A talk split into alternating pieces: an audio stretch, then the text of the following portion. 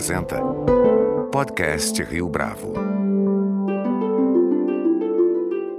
Este é o podcast Rio Bravo, eu sou Fábio Cardoso. No momento em que o debate acerca da questão fiscal e do orçamento vem conquistando espaço junto à conversação nacional, apresentar dados confiáveis em relação a esses tópicos nunca pareceu tão necessário. Desde 2016, cabe à instituição fiscal independente ampliar a transparência das contas públicas. Para falar a respeito dessa agenda, no podcast Rio Bravo desta semana, nosso entrevistado é Felipe Salto, diretor executivo da IFE, a Instituição Fiscal Independente. Felipe Salto, é um prazer tê-lo aqui conosco no podcast Rio Bravo. Muito obrigado pela sua participação.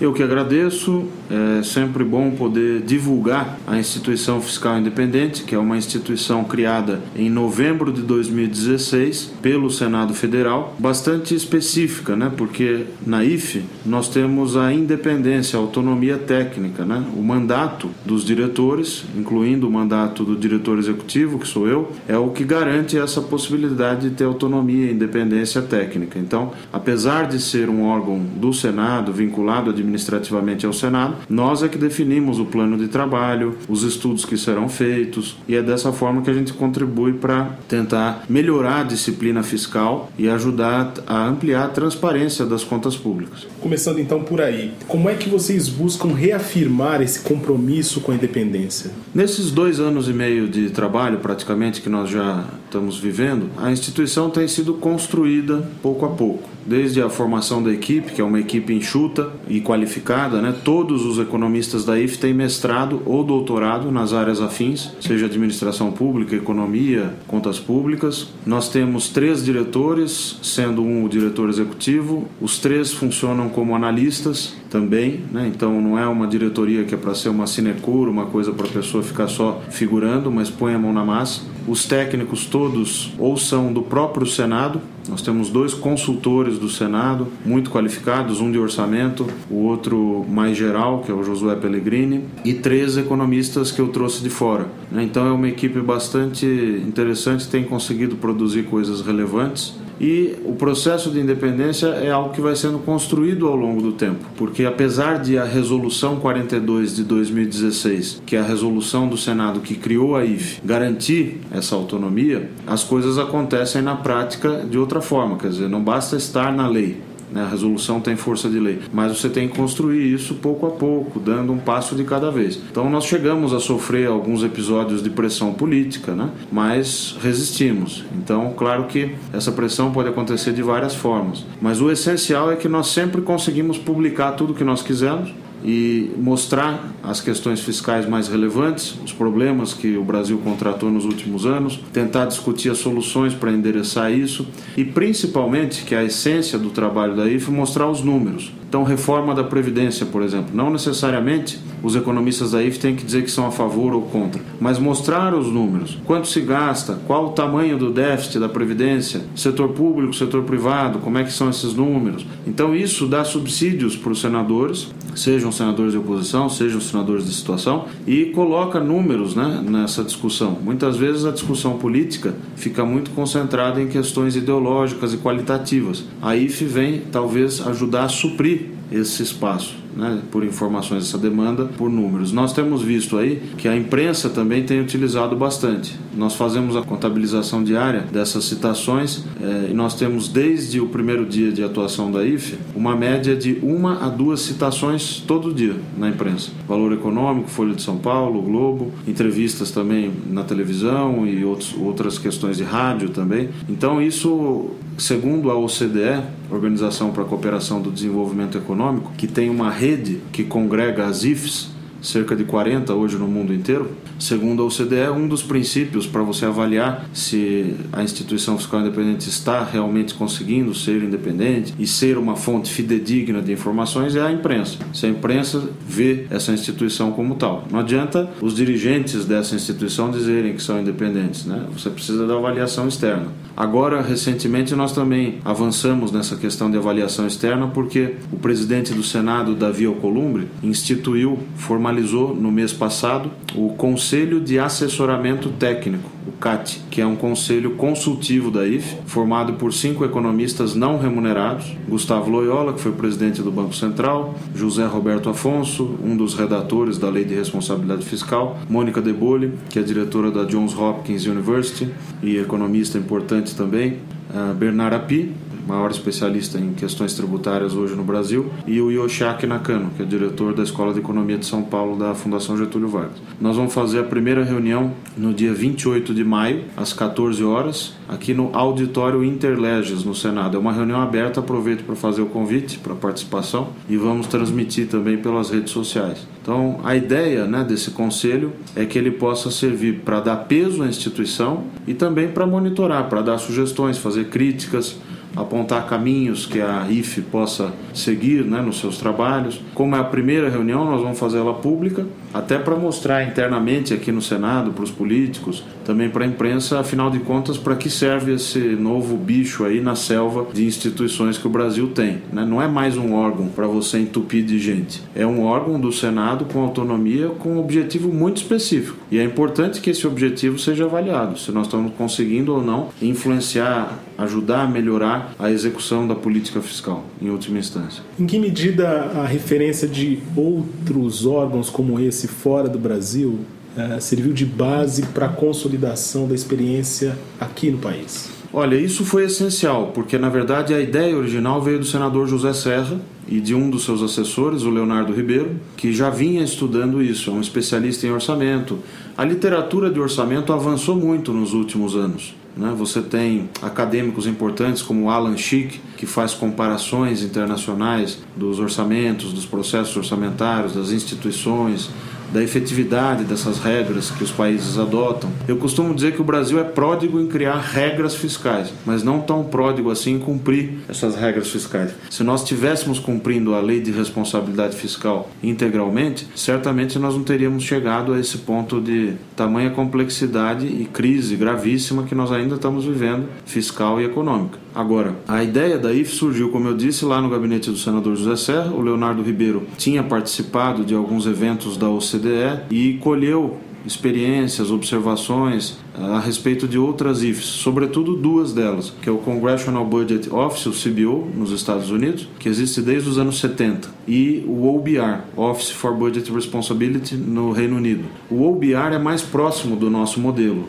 Ele, o nosso modelo foi inspirado mais diretamente no OBR, porque é, é mais enxuta, a IF, também é dirigida por um conselho, então as decisões são colegiadas sobre aquilo que vai ser publicado ou não. Tem também um diretor executivo, um chair. Já o CBO é maior ele existe há mais tempo, ele tem cerca de 250 funcionários e ele funciona também como uma atividade de assessoramento. Aqui no Brasil não, a gente já tem as consultorias legislativas e as consultorias de orçamento no Congresso que funcionam para dar essa, esse assessoramento. Isso é importante destacar. A IFE não presta necessariamente uma assessoria direta, é mais uma assessoria ampla, lato senso, porque a gente produz conteúdos que vão ser utilizados, mas a gente não reage sob demanda. Por exemplo, um senador senador que queira fazer um projeto de lei para limitar os juros, né, como tem por aí. Então, isso é tarefa da consultoria legislativa não é tarefa da instituição fiscal independente. A IFE, então ela não ajuda os senadores? Claro que ajuda, porque a gente ouve os políticos, ouve as sugestões e vai elaborando também os nossos estudos de acordo com esse contexto em que a gente está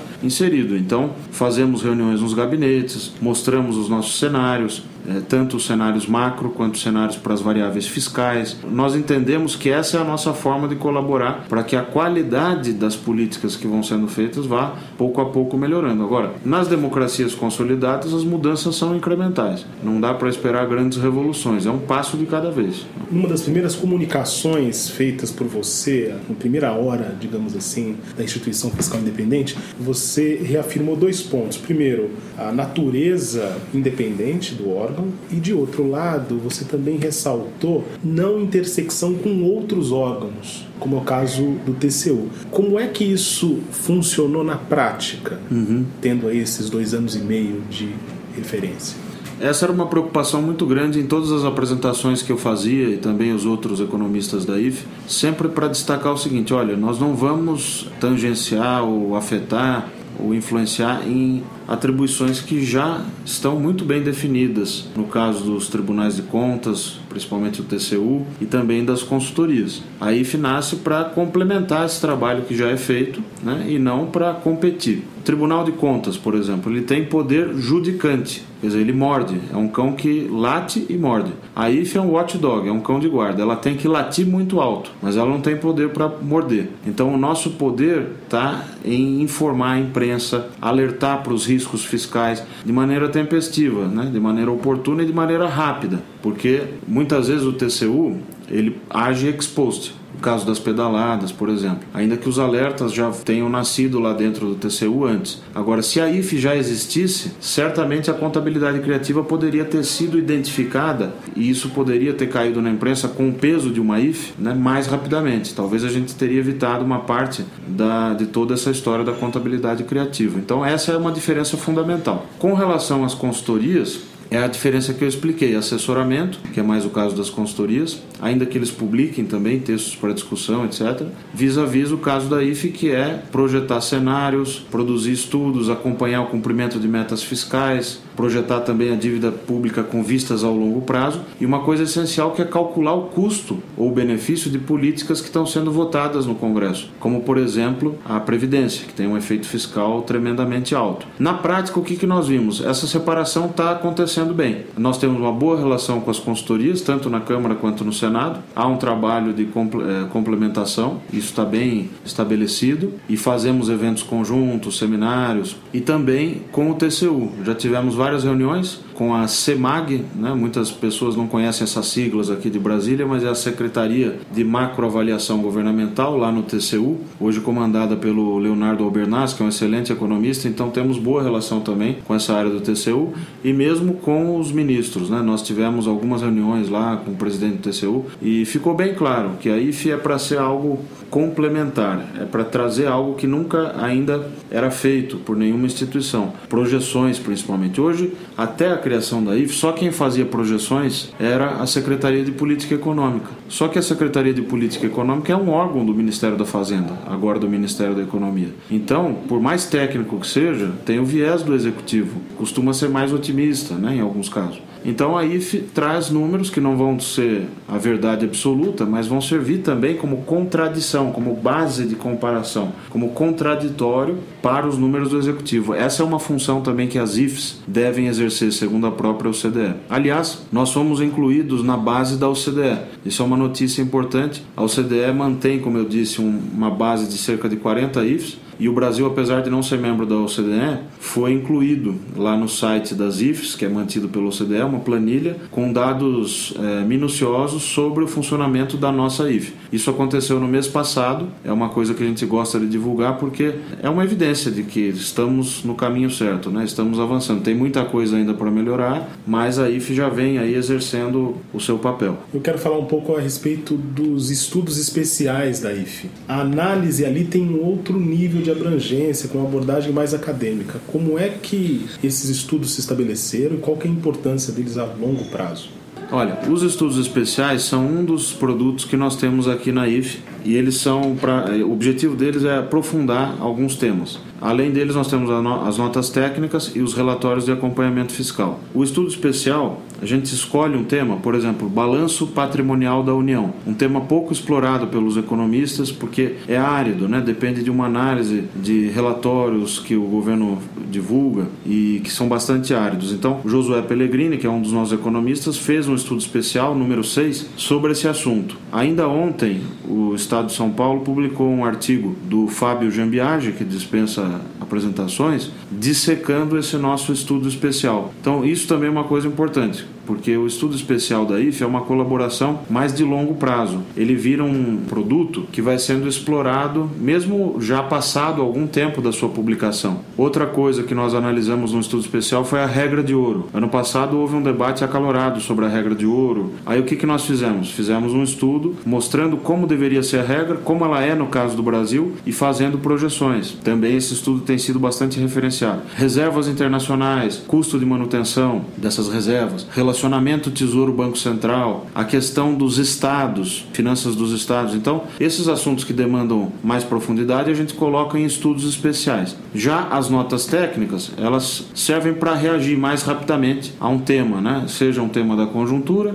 ou alguma coisa mais técnica que a gente queira comentar e que não caiba ficar detalhando no RAF, no relatório de acompanhamento fiscal. Então a gente tem notas técnicas mais variadas, por exemplo, uma nota técnica de duas, três páginas calculando o custo de uma decisão do Superior Tribunal de Justiça, que decidiu que todo aposentado que comprovasse necessidade de ter um cuidador teria um percentual a mais no seu valor de benefício médio de aposentadoria. Independentemente se a medida é boa ou ruim, nós calculamos quanto que essa decisão judicial poderia custar para o erário, né? para dar um exemplo de uma nota técnica. Você esteve na AgriShow nesta semana, evento que ganhou ainda mais destaque na imprensa, também graças à, à presença do presidente da República. E lá você mencionou a questão da dívida pública, ressaltando a importância da reforma da Previdência. Como é que você percebe o entendimento dessa questão para esse público em especial? E como é que essa fala da IFE foi importante nesse evento?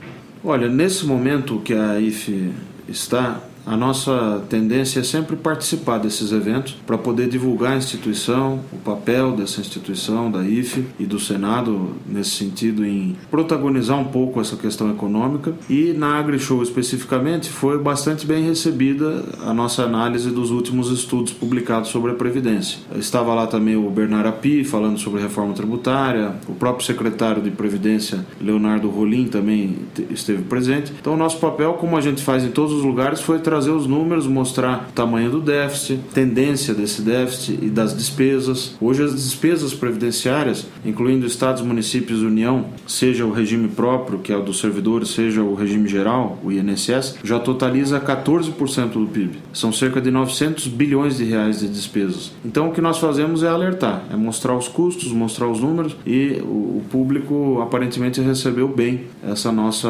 avaliação, essa nossa explicação sobre os estudos que foram feitos nessa matéria. Há algumas semanas o governo apresentou suas projeções fiscais até 2022 e um dos pontos citados ali foi a proposta de correção do salário mínimo apenas pela inflação. Entre 2007 e 2019 houve uma política de aumento real do salário mínimo. Por que agora essa escolha de aumento real seria um risco? Ou ainda, como é que a instituição fiscal independente avalia essa proposta? O salário mínimo ele tem uma importância muito grande para as contas públicas porque cada real de aumento no salário mínimo produz milhões de reais de efeito no orçamento em termos anualizados. Por quê? Nós optamos por ter uma política social de benefícios sociais indexada ao salário mínimo. Então foi uma opção que foi feita lá atrás. O salário mínimo teve ganhos reais impressionantes nas últimas décadas. Isso é, é relevante porque teve um ganho social, um efeito sobre o consumo, sobretudo sobre as camadas mais pobres da população. Diante da crise fiscal que nós estamos vivendo, a questão da indexação ah, dos benefícios sociais volta à tona e também a questão da correção. Como você ainda mantém a indexação, a correção é muito importante. O que a lei de diretrizes orçamentárias trouxe na proposta enviada pelo governo para o Congresso foi a possibilidade de corrigir apenas pela inflação até 2022 e a partir de 2023 dá para perceber nos cenários da LDO que há implicitamente uma correção acima da inflação. Então o recado que parece que o governo está passando é que enquanto for o governo atual vai ser só a inflação. Né? A lei que garantia os reajustes reais do salário mínimo pelo PIB de dois anos antes é uma lei que cujos efeitos terminam agora, terminam agora em 2019. Então, já para o ano que vem vai ser só a inflação. Isso gera um efeito fiscal importante. Agora é preciso também uma discussão maior, mais ampla a respeito de como vai ser a correção dos benefícios sociais daqui para diante, não só a previdência, um certo debate também sobre a lógica de cada um dos benefícios, né? Na IF nós estamos contribuindo no sentido de mostrar os custos desses programas e a sua efetividade. Um passo que a IF precisa dar também de avaliação, porque não é só mostrar custo. Nós trouxemos agora um economista para a equipe, que é o Alessandro Casalec, é um econometrista, doutor pela FGV São Paulo, e ele domina um pouco essas técnicas de avaliação de programas. Então nós vamos começar todo ano escolher alguns programas para começar a fazer avaliações. Será que o objetivo que estava fixado diante do custo que isso gerou foi atingido? Vale a pena aumentar ou reduzir? Então isso vai produzir informações também vão ajudar na tomada de decisão por parte do governo. O salário mínimo é importantíssimo nesse contexto, né? porque o benefício de prestação continuada, o BPC, por exemplo, é o salário mínimo. Então, toda vez que você reajusta, o BPC é afetado. O BPC em 1999, se a gente fixar a base 100, hoje ele é quase oito vezes o valor de 1999. A reforma da Previdência não resolve todos os problemas estruturais do país. Na sua avaliação, a médio e longo prazo, quais são os fatores que contribuem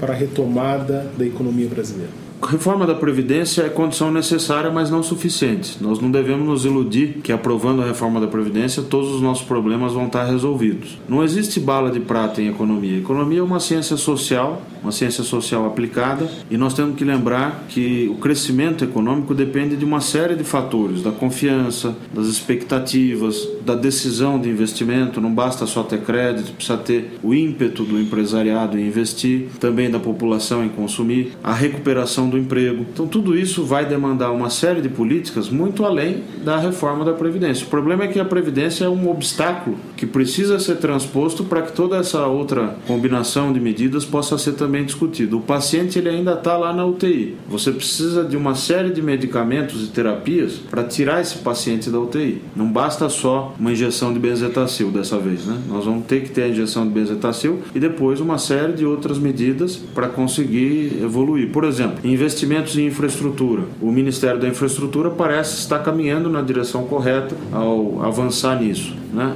Investimento público no Brasil, pelos dados que a gente tem, em 1972 eles chegaram a bater 11% do PIB. Hoje eles estão em 1,8% do PIB e estão diminuindo cada vez mais. O problema é que não houve a contrapartida no aumento do investimento privado. O investimento total da economia hoje é 15% do PIB só. Para que o Brasil crescesse 4%, por exemplo, a gente deveria estar investindo 22, 25% do PIB. Então essa área de investimentos é, é muito relevante. Abertura comercial, aumento das exportações, né? e para exportar você tem que importar, acordos comerciais.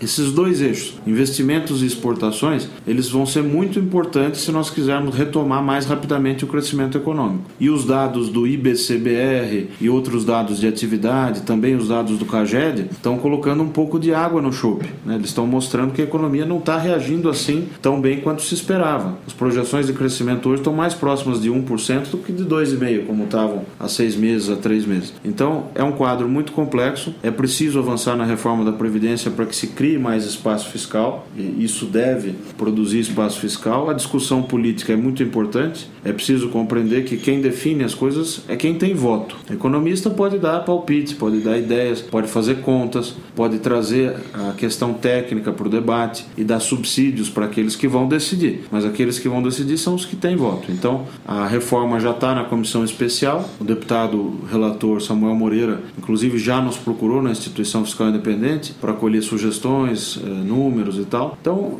eu acho que as coisas estão avançando. Né? O Fernando Henrique fez mudanças na Previdência, fator previdenciário. O Lula fez também, no caso do servidor, 2003. E a Dilma fez o FUNPRESP. Os avanços vêm acontecendo. O problema é que, como a crise fiscal se agravou demais, então agora o passo que a gente vai ter que dar talvez seja um pouco mais ousado. Felipe Salto, muito obrigado pela sua entrevista, pela sua participação aqui no podcast Rio Bravo. Eu que agradeço, Fábio, foi um prazer conversar com você. Ótimo se isso puder motivar discussões sobre a questão fiscal, orçamento, contas públicas, que na verdade nós estamos tratando de dinheiro público. Como utilizar isso de maneira eficiente para gerar políticas públicas que melhorem a vida do cidadão lá na ponta. Esse tem que ser o nosso objetivo maior. Muito obrigado.